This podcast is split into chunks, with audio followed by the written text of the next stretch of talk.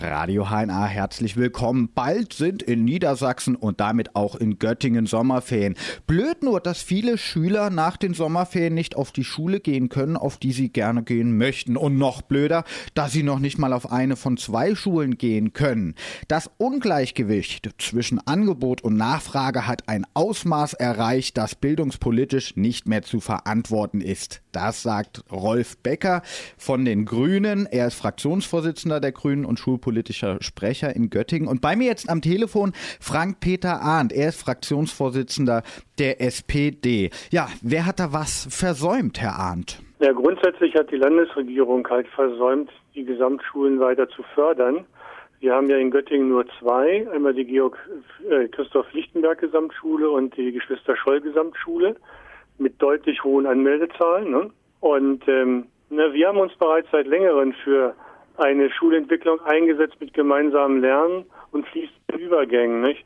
Und die Eltern honorieren das. Und ich denke, dass man das weiterentwickeln muss. Ausmaß klingt in meinen Ohren ja fast dramatisch. Warum hat die Bildungspolitik da nicht früher eine Entwicklung wahrgenommen? Weil Schüler fallen ja nicht einfach vom Himmel.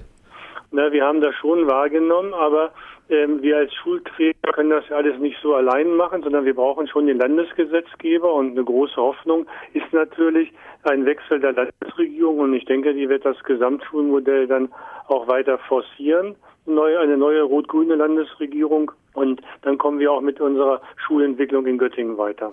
Es geht hier nicht um zwei, nicht um 20, sondern um ja. 200 Schülerinnen und Schüler, ja. die von den Gesamtschulen abgewiesen wurden. Haben Sie ja. denn Zahlen der letzten Jahre?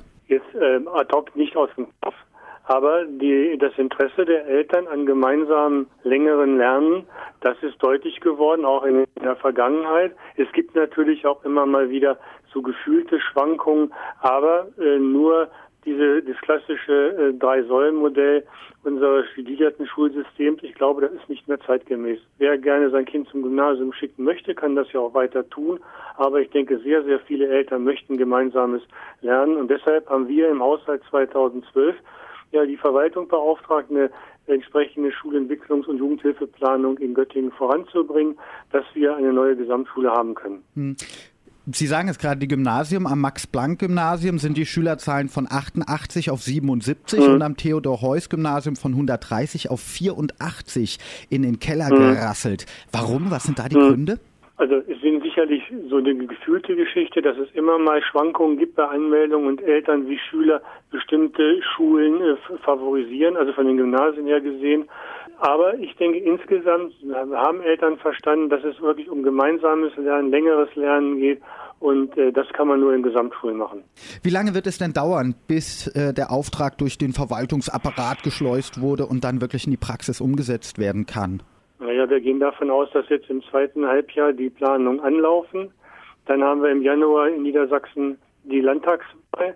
Und wie gesagt, wenn sich äh, der, die Landesregierung äh, in eine rot-grüne wandelt, dann wird es sicherlich schneller gehen. Aber ich gehe nicht davon aus, äh, weil das wäre zu ambitioniert, dass es im Schuljahr 13, 14 schon eine Änderung gibt, aber zeitnah danach. Das ist ja noch ganz schön lange hin. Was machen denn die ja. Kids, die nicht die Möglichkeit hatten, auf eine der beiden Gesamtschulen zu gehen? Ja, das ist halt ein Drama. Die werden einfach verteilt auf die anderen, auf die anderen Gymnasien dann. Äh, das lässt sich leider nicht äh, ändern. Herr Frank Peter Ahn, Fraktionsvorsitzender der SPD in Göttingen, vielen Dank für das Gespräch.